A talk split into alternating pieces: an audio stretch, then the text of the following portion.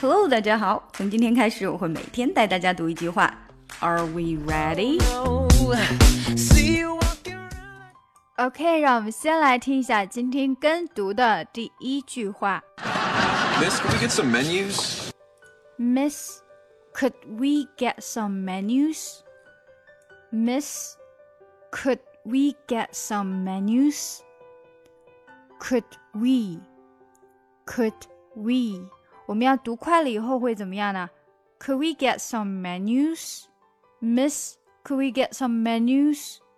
Could we 这个 could 的的，它就会发不出来了，对不对？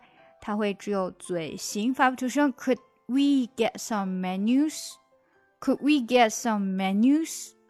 Could we get some menus?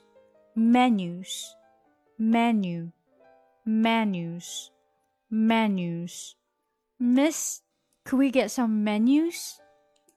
Could we get some menus? Miss, could we get some menus? 前面变得非常快，是不是？Miss, could we get some menus?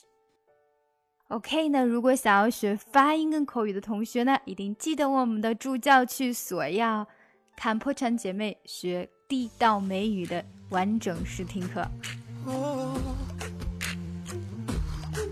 oh, oh, oh. I give you all of me, but it still ain't enough to make you happy.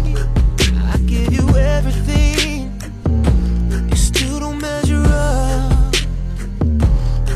Feel like I walked 5,000 miles and didn't even come close. Feels like I tried to make